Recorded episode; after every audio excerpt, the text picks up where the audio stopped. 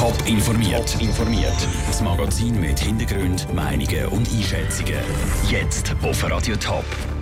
Wieso wir heute überhaupt auf der ganzen Welt an die Rolle der Frau erinnern und wie die Rolle der Frau sich in der Schweiz in den letzten 30 Jahren verändert hat, das sind zwei von den Themen im Top informiert. Im Studio ist Nina Frauenfelder. Alles Gute zum Frauentag. Die Frauen müssen heute besonders nett behandelt werden. Am besten schenkt man gerade Blumen. Im Zusammenhang mit dem Internationalen Tag der Frau geistern die vielen Köpfe Feiern der Frau umeinander. Der 8. März ist aber kein Tag zum Feiern. Weil dieser Tag geht zurück auf den Zweiten Weltkrieg. Damals haben die Frauen kein Wahlrecht und haben ganz allgemein einen schlechten Stand in der Gesellschaft vertreten.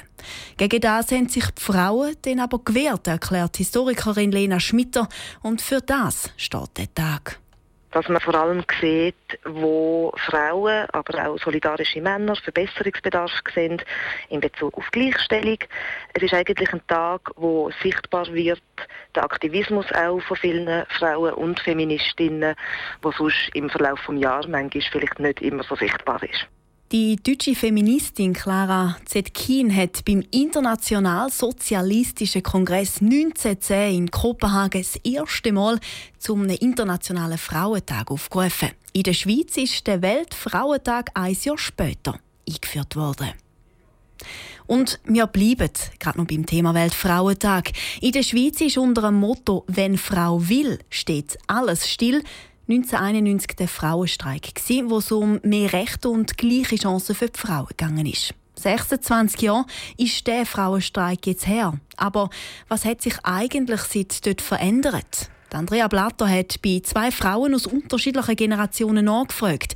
Bei einer Frauenrechtlerin von der ersten Stunde, die schon seit über 30 Jahren aktiv für das Recht der Frau kämpft. Und bei einer jungen Politikerin, die vor 30 Jahren gar noch nicht auf der Welt war. Der Tag der Frau steht das Jahr ganz im Zeichen von Geschlechterunterschied und Lohnungleichheit in der Arbeitswelt. Mit dem Motto trifft UNO den Nagel auf den Kopf, findet Michelle Dünki. Die Jungkantonsrätin von Zürich hat im 91, wo am Frauenstreik die Frauen für mehr Recht durch die Städte der Schweiz gelaufen sind, das Laufen erst gerade gelernt. Frauen verdienen prozentual gesehen immer noch weniger als Männer. Der unerklärbare Lohnunterschied ist immer noch eine Tatsache. Dabei, wenn wir ja eigentlich niemandem etwas wegnehmen wollen, immer noch das Gleiche, was die Männer auch haben. Aber auch Zita Küng, die Juristin, die schon zu den Zeiten des Frauenstreik für die Lohngleichheit gekämpft hat, sieht hier nach wie vor den grössten Aufholbedarf. Das Thema Lohn ist schon seit 30 Jahren aktuell und es wäre endlich Zeit, das umzusetzen. Wir haben in der Verfassung Garantie, dass man für gleichwertige Arbeit den gleichen Lohn bekommt als Frau. Und unser Bundesamt für Statistik weist nach, dass es mindestens 8% sind, die wir überhaupt nicht erklären können. Und das gehört geändert. Die beiden Frauen sind sich einig, dass schon viele Schritte in die richtige Richtung unternommen worden sind. Frauen haben viel mehr Recht als noch vor 30 Jahren, sagt Zita Küng, die das aus erster Hand beurteilen kann. Ja, ich denke, kulturell hat sich einiges geändert. Und es hat sich geändert, dass Frauen jetzt nicht mehr ihren Ehemann fragen, wenn sie etwas ausgeben wollen, das 50 Franken wert ist. Und so solche Sachen. Und da sind wir sehr dankbar, dass sich das verändert hat. Auch Michelle Dünke findet, es hat sich schon einiges tun. Sie schaut aber auch in die Zukunft.